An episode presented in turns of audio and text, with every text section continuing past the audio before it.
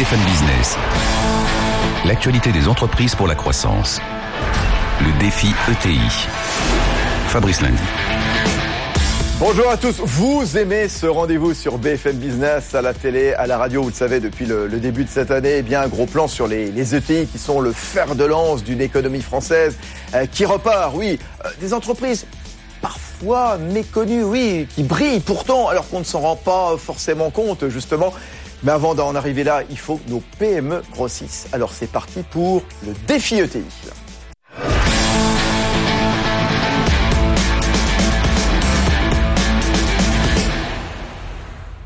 Oui, ce défi ETI avec euh, de beaux récits, de beaux conseils. Vous le savez, je vous le disais, ces, ces ETI, eh, pas forcément mis en avant, qui sont parfois des champions cachés, justement, avec des marques plus ou moins connues, qui sont reprises. Parce qu'une marque, bah oui, ça a vieilli et ça meurt, et puis certains reprennent euh, cette marque. On va en parler. Tiens, comment reprendre, refaire, faire revivre une marque? Euh, Bernard Rébier nous accompagne aujourd'hui. Bernard Rébier, c'est le PDG de Fermob, vous savez, les chaises de bistrot. Joanne Casagrande, elle est consultante en stratégie de marque, cofondatrice du collectif Union Libre, hein, qui est un pool d'experts en stratégie de marque. Auparavant, eh bien, de quoi va-t-on parler aujourd'hui? Christelle Lachat. Bonjour, Christelle, banquière conseil à la Banque Palatine qui nous accompagne. Oui, les marques, c'est formidable. Et les marques, ça nous fait rêver, bien sûr. Euh, les ETI, ce ne sont pas forcément les marques les plus connues. Hein. Non, c'est sûr. Mais c'est vrai, c'est aussi l'histoire des ETI, parce que les ETI, ce sont des PME, des PME qui ont grandi euh, et qui étaient souvent sur un marché euh, très spécialisé. Et donc euh, leur marque était vraiment sur un sur un marché. Ce marché a grandi, elles ont grandi avec. mais c'est vrai que bon, parmi ces marques-là, on, en a plein qui qui effectivement ont grandi. On pense à Tuan par exemple, qui sont sur des sur sur un marché très spécialisé, mais qui sont pas forcément connus du grand public de ceux qui intelligent, pas. Du tissu médical installé depuis quoi Fin 19e siècle à Saint-Étienne, bien sûr, Elisabeth. Et c'est une marque qui a 150 ans aujourd'hui. Hein, donc voilà, il y a, y a d'autres marques, par exemple une marque dans, le, dans le secteur des, des enceintes acoustiques, euh, la marque Focal. C'est une marque qui existe depuis très longtemps, qui est connue des puristes, de ceux qui aiment vraiment le son, qui est connue des professionnels, mais qui n'est pas forcément connue du grand public. Et donc, il y a des marques qui tombent en désuétude et qui sont reprises, donc justement, par des PME par des ETI. Oui, complètement. Alors c'est vrai que c'est aussi l'histoire des marques. Le, une marque, ça a une, un cycle de vie qui est très long. Euh, euh donc c'est une histoire, c'est une histoire, c'est une aventure. Cette aventure, elle est parfois euh, faite de bons moments et parfois faite de moments plus difficiles. Donc euh, il y a des marques qui revivent. Par exemple, une marque comme Tans qu'on a tous connue dans notre enfance les cartables. Les cartables, oui, c'est ça, cartables, les Voilà, les cartables TANS qui revivent aujourd'hui et qui connaissent une fabuleuse, euh, une fabuleuse aventure. Et euh, cette marque-là, il y a quelques années, elle était euh, complètement méconnue. On, va donner des conseils, notamment avec Joanne Casagrande, notamment vous-même aussi. En tout cas, le processus pour reprendre une marque, c'est assez long, hein, souvent. Oui, c'est très très long. C'est très très long parce que le, fait d'avoir une marque, et on va en parler, c'est pas suffisant. Il faut avoir une vision stratégique. Il faut développer quelque chose. Il faut développer une histoire. Euh, et tout ça, ça demande beaucoup d'investissement. Alors, on pense tout de suite aux investissements en marketing, ça c'est évident, mais il y a aussi beaucoup d'investissements industriels derrière. Notamment, bah, quand on parle de l'agroalimentaire, il y a des formidables histoires. Une marque aujourd'hui qui est très connue, qui est Grand Frais, euh, qu'on connaissait bien en région Rhône-Alpes et qui aujourd'hui est en train de s'étendre euh, en France, c'est 25 magasins par an. 25 magasins par an, c'est beaucoup d'investissement.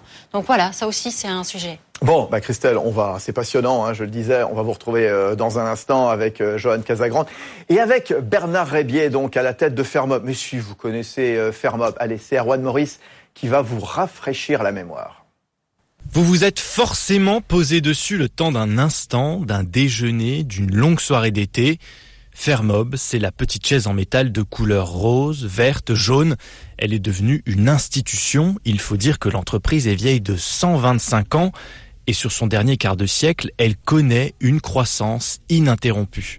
Du jardin du Luxembourg à Times Square, la petite chaise métallique française venue de Lyon est partie à la conquête de l'international. 50% du chiffre d'affaires de l'entreprise se fait aujourd'hui à l'étranger. Dans une petite quarantaine de pays, elle vient d'ailleurs de séduire Chinois, Coréens et Indiens. C'est en 89 que Bernard Rébier se met à son compte et reprend ce qui n'est alors qu'un petit atelier de ferronnerie de 10 ouvriers où tout est à écrire. Aujourd'hui, ce patron vient démentir tous ceux qui craignent la désindustrialisation du pays. Fabrication française peut rimer avec compétitivité à l'export. Son mobilier coloré est devenu incontournable pour les particuliers et professionnels hôteliers ou restaurateurs dans le monde entier. Fermob emploie désormais plus de 200 personnes et Bernard Rébier est persuadé qu'en misant sur l'innovation et le design, on peut continuer à fabriquer en France. Toute sa gamme part de la Dombe dans le département de l'Ain. Bernard Rébier, donc oui, il, on vous voyait là euh, dans le sujet d'Erwan Maurice, lauréat des BFM Awards. C'était il y a deux ans, hein, je crois, en 2015, hein, c'est ça? Euh, Il y a deux ans. Oui, ouais, l'avant-dernière euh, session à l'export, hein, récompensé pour le prix de l'export. Tiens, les BFM Awards, notez-le, ce sera le 6 novembre, le lundi 6 novembre à partir de 19h. Magnifique soirée comme à chaque fois évidemment.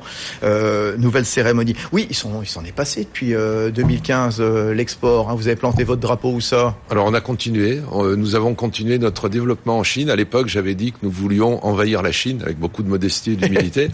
ça y est, ça a démarré puisque nous avons ouvert avec un partenaire local six magasins. Et puis on a une, une référence qui nous fait plaisir là-bas, un petit équipement, pas anodin. Alors c'est quoi? Le, la cité interdite, ah. le carré VIP du gouvernement. Bon, ça, Donc euh, voilà. Et moi je trouve que c'est un geste politique euh, de la part des Chinois qui ont acheté français.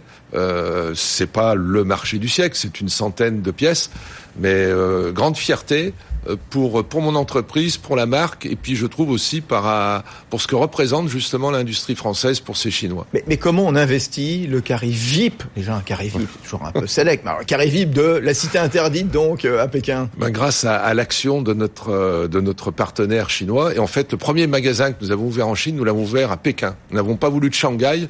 On s'est dit ça va marcher avec les expatriés, donc on va à Pékin, au cœur même de la Chine. Et donc apparemment, ce style de vie français, euh, tout ce que porte la marque, euh, peut séduire aussi les Chinois. il y a d'autres sites prestigieux à, conquérir, je sais pas, moi le, bureau de Vladimir Poutine au Kremlin ou euh, le Vatican avec François. Je, ne sais pas, dites-moi, faites-moi rêver. Comment êtes-vous au courant euh, alors, je dis comment êtes-vous au courant? Parce que récemment, la Russie... C'est parfaitement le, hasard. Vous, n'équipez pas le bureau du président russe quand même. Non, non, mais euh, la Russie, dans, nos priorités à l'export, c'était un marché euh, auquel nous nous étions peu intéressés jusqu'à maintenant. Et c'est un marché qui, qui nous intéresse de plus en plus. Donc, vous venez de me donner une idée d'un défi. Euh, alors le bureau de Poutine, peut-être pas, mais voilà, je vais, je vais chercher le challenge sur Moscou, sur Saint-Pétersbourg. Bon, très bien, belle ville, vous avez raison de miser sur ces deux villes. En tout cas, 50% du chiffre d'affaires à l'international, donc euh, réalisé par euh, par Fermom, une petite quarantaine de pays. Il accélère sur l'Asie, notamment. On a vu la Corée, la Chine, le Japon. Alors oui, c'est une marque qui a été reprise, donc une entreprise de 125 ans qui a été reprise, dont la marque a été reprise. Vous nous direz comment dans un instant, Bernard Rébier. Johan Casagrande, c'est la question qu'on se pose aujourd'hui, comment reprendre une marque, comment relancer une marque? Alors, le coq sportif, Solex, Mini, je voyais il y a quelques jours aussi Accor et la SNCF qui veulent relancer l'Orient Express, le train mythique également, la crème Mont Blanc reprise par euh, Nestlé. Autant de marques qui ont connu une nouvelle vie. Racontez-nous, c'est facile de faire ça? Alors c'est facile, c'est fréquent? et de plus en plus fréquent. En fait, la, la, la première bonne nouvelle, c'est que les grandes marques ne meurent jamais. Euh, en fait, c'est très très intéressant de s'intéresser à ce qu'on appelle les belles endormies, euh, qui sont des marques qui ont finalement une, une, première vie et puis qui sont un peu tombées dans l'oubli. Euh, et en fait, l'avantage de ces marques, c'est qu'elles ont des histoires. Elles ont déjà un énorme capital émotionnel et relationnel qu'il suffit de réactiver. Alors toute la question est souvent comment on le fait, mais en tout cas, la bonne nouvelle, c'est ça, c'est que ces, ces grandes marques, on parlait tout à l'heure de Tans, on parlait d'Alpine, d'Orient Express, elles ont des imaginaires incroyables qu'on peut mettre au goût du jour et qui peuvent encore parler aux consommateurs d'aujourd'hui. Alors, on verra justement hein, si ça parle à tous les consommateurs, euh, les plus jeunes ou les moins jeunes. Hein. Ça, mm. c'est attention. Hein, il y a des marques un petit peu vintage. Euh, simplement, ce qu'il faut dire, c'est que reprendre une marque, ça permet évidemment de gagner du temps parce que sinon c'est long, c'est compliqué de travailler sur une nouvelle marque, hein, Johan. Euh, tout à fait, parce qu'il y, y, a beaucoup de choses à faire quand on veut lancer une marque. Il y a évidemment euh, trouver un, un positionnement euh, qui soit différenciant de, de ses concurrents, euh, créer toute l'identité visuelle, trouver un nom, le déposer. Donc il y a énormément de, de, de démarches à faire. Euh, donc c'est vrai que ça peut prendre à la fois du temps, nécessiter un budget qui est important. Il faut aussi avoir les équipes pour faire vivre cette marque. donc effectivement effectivement, ce n'est pas rien. Et acheter une marque qui existe déjà, euh, ça peut permettre hein, d'aller beaucoup plus vite au, et d'être beaucoup plus efficace. Christelle Lachat de la Banque Palatine, justement. Oui, vous, vous les voyez? Vous voyez beaucoup d'entreprises qui ont envie de relancer euh, des marques, qui, Oui. qui viennent vous voir justement? Bien sûr, ça fait partie des accélérateurs de croissance auxquels on pense naturellement. Donc, euh, c'est vrai que c'est très intéressant pour les ETI. Après, euh, c'est effectivement ça. Il faut réfléchir au projet. Il faut réfléchir à la vision stratégique qu'on a euh, par rapport à cette marque pour lui donner un avenir, pour lui donner un positionnement sur euh, sur le marché. Et tout ça, c'est beaucoup, euh, c'est beaucoup d'investissement, c'est euh, c'est beaucoup de temps, euh, de capital humain euh, passé sur passé sur ces sur ces sujets-là. Et euh, c'est vraiment un développement qui se fait sur le long terme. Alors, Bernard Rébière, racontez-nous justement, Fermob, une entreprise vieille de plus d'un siècle.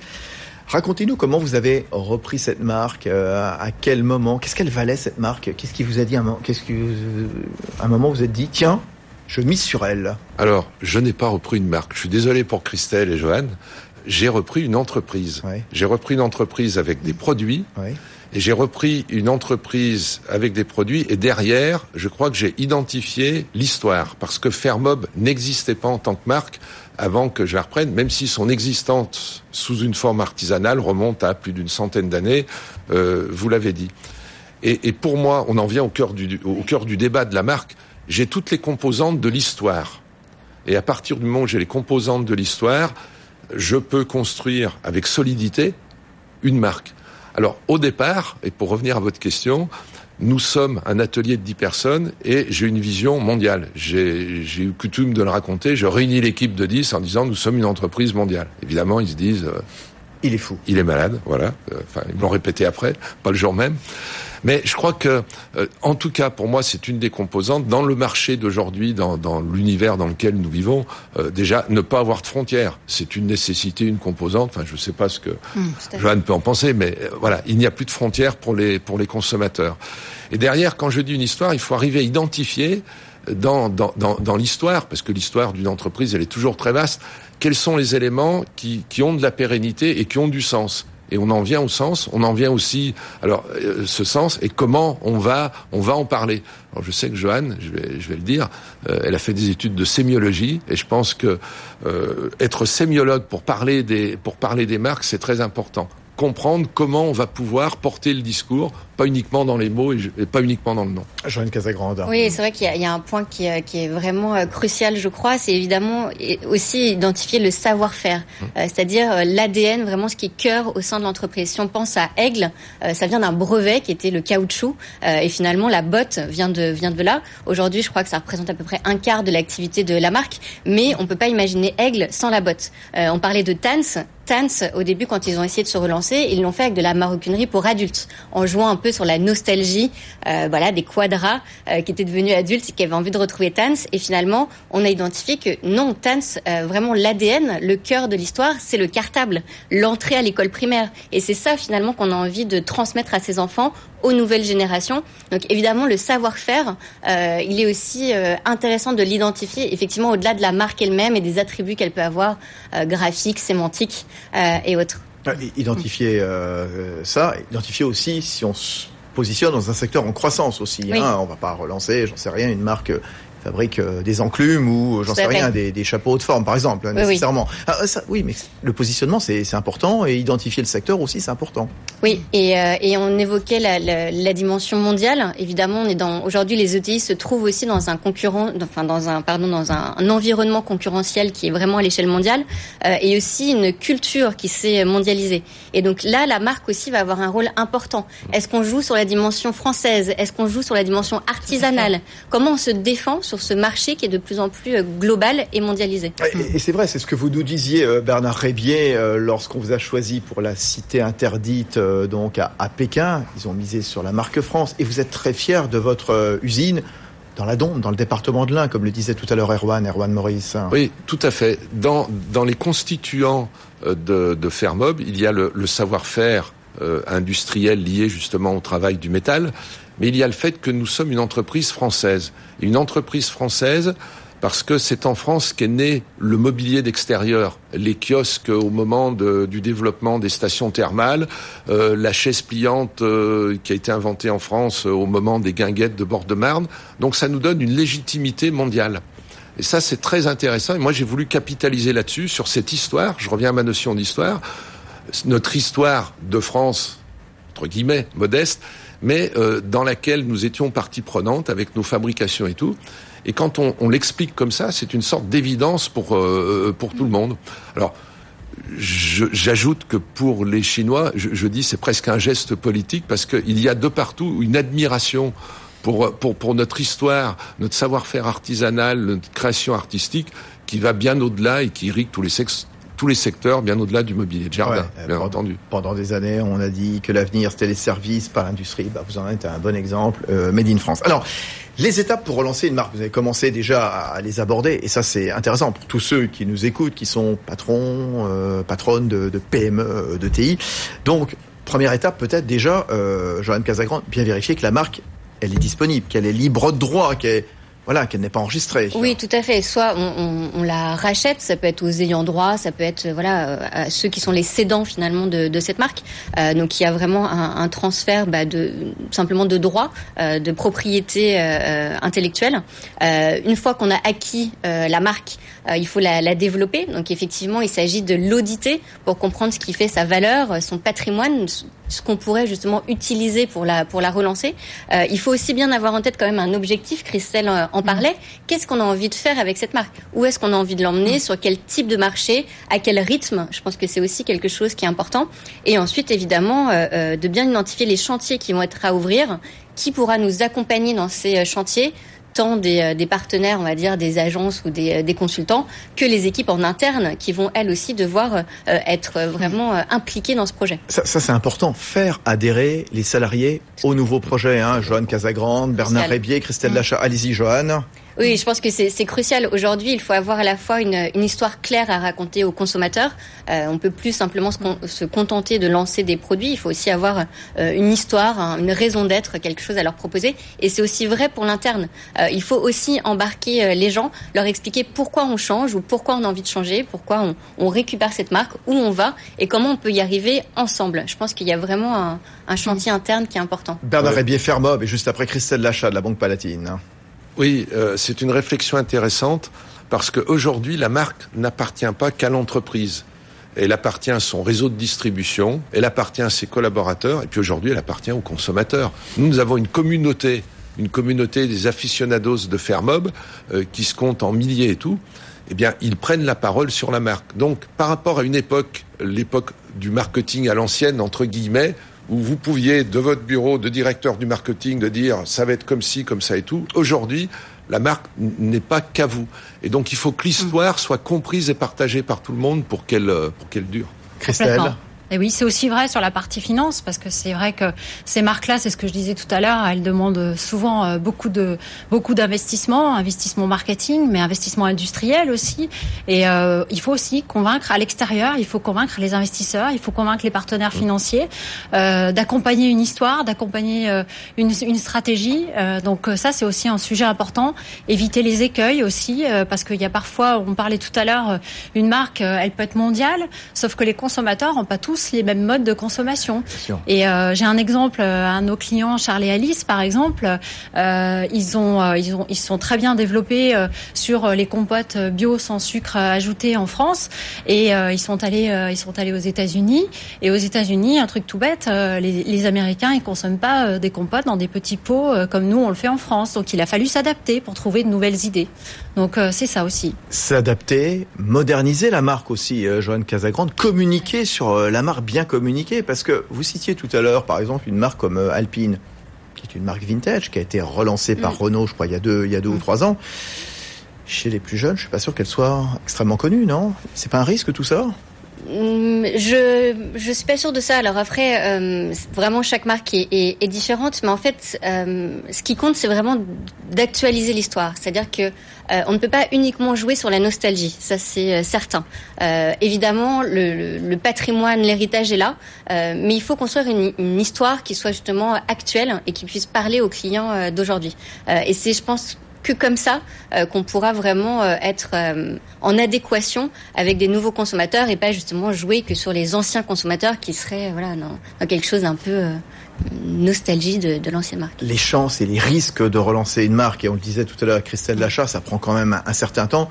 Quels sont-ils justement? Quelles erreurs vous avez commis, Bernard Rébier Et quel conseil vous donnez justement à tous ceux qui vous écoutent en disant attention, ne faites pas ça. Hein. Alors d'abord, je crois, euh, si, si je peux donner quelques conseils, il faut beaucoup d'opiniâtreté.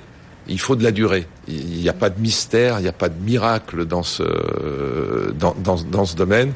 Euh, la construction prend toujours un certain temps. Alors moi après sur la vitesse, peut-être que j'aurais pu aller plus vite. Je me suis toujours interrogé. Euh, je suis peut-être allé trop lentement dans le développement de ma marque parce que j'ai voulu le baquer sur euh, des produits et sur une assise industrielle qui tienne la route. Je suis de l'ancienne génération, donc j'ai toujours cru le produit avant la marque. Euh, donc j'ai toujours été très attentif à ça.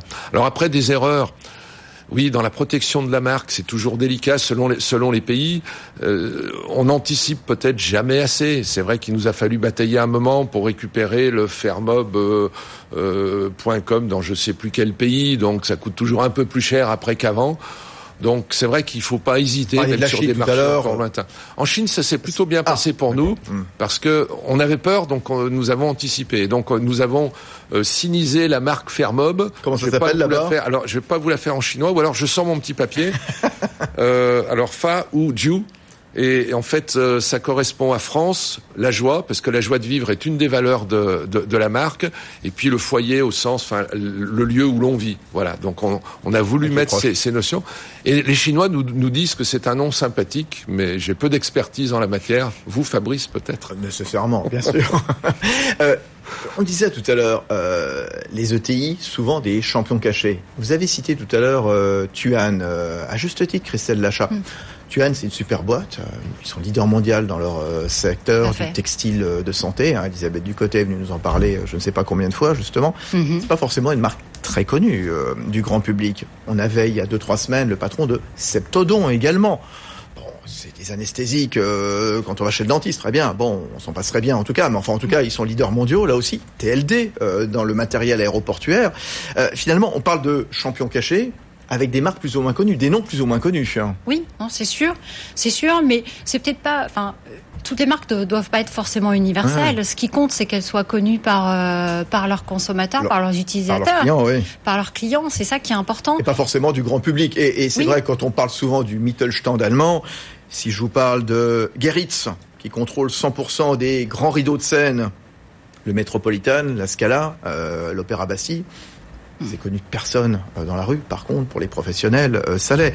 Euh, Prime, le numéro un mondial des attaches pour le textile, né en 1530. C'est un des fleurons allemands. Johan Casagrande. Euh, oui, non, mais c'est vrai que, que, que les marques B2B euh, donc, euh, ont aussi besoin finalement d'être euh, fortes. Euh, euh, Peut-être que l'entreprise et la marque sont un peu plus confondues, euh, mais finalement elles sont elles aussi en, dans une concurrence mondiale et elles aussi ont besoin de travailler sur leur marque.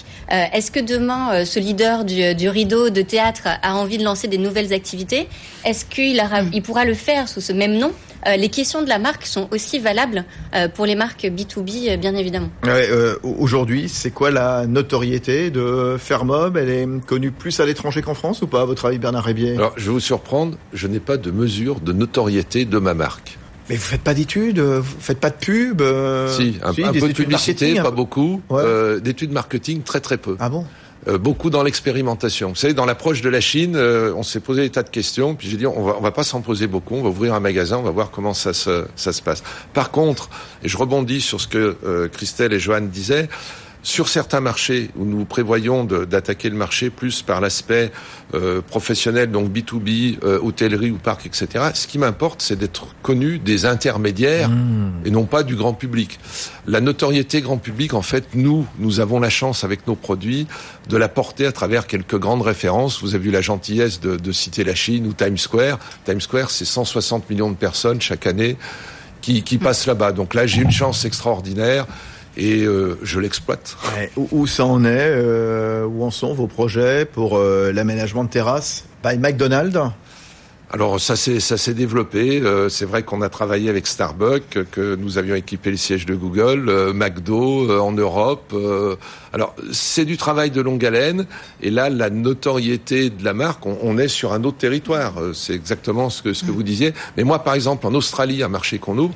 Je suis connu des professionnels de la distribution de mobilier. Donc ça, ça suffit à mon développement. C'est ça, vous vous positionnez de, de plus en plus comme un acteur de l'hôtellerie et de la restauration, vous, euh, Fermob, Bernard Rébier. Je veux les deux pieds. Je, je, je, je, je veux le marché du grand public avec des, les, les réseaux de distribution adéquats et puis euh, les marchés de l'accueil, euh, hôtellerie, euh, siège d'entreprise, etc. Mais qui se développent beaucoup et il y a un gros potentiel au niveau mondial. Et la chaise spéciale pour le Lutetia à Paris Ah mais euh, il n'est pas encore ouvert. Hein. Eh ben, je sais, bah, c'est en cours. Mais c'est vous C'est en Ce cours. sera vous Vous êtes- Il a- il a- il n'y a pas que notre chaise, euh, donc les, les équipes qui travaillent sur ce sujet ont des tas de coins aménagés, mais oui, euh, il y aura une chaise spéciale. Voilà, quand on retournera au Lutetia, donc boulevard Raspail Voilà. et à Paris, là, des grands palaces parisiens, il y aura des chaises spécialement designées pour le Lutetia, Voilà par notre, euh, notre département affaires spéciales en collaboration avec Jean-Michel Villemotte hein, qui est euh, sur ce chantier. département affaires spéciales donc Ça fait un peu- ça- oui. ça Bah fait oui, un bah peu depuis, que- depuis que vous ouais, depuis que vous équipez la, le carré VIP euh, de la, la cité interdite à, à Pékin. Merci à tous, c'était très sympa. Merci Christelle Lachat, euh, banquier conseil à la Banque Palatine, Joanne Casagrande, consultante en stratégie de marque, cofondatrice du collectif Union Libre, hein, c'est un pool d'experts en stratégie de marque, et puis euh, Bernard Rébier qui plante ses chaises de bistrot partout, donc au, sur quatre coins du monde, hein, comme on pourrait dire. Rendez-vous très vite. Le défi ETI qui revient sur euh, BFM Business, à la télé, à la radio, euh, consacré à l'innovation. Tiens, le prochain numéro, euh, comme on le fait euh, une fois par mois, l'usine digitale. Très bonne semaine à tous. BFM Business, le défi ETI, l'actualité des entreprises pour la croissance.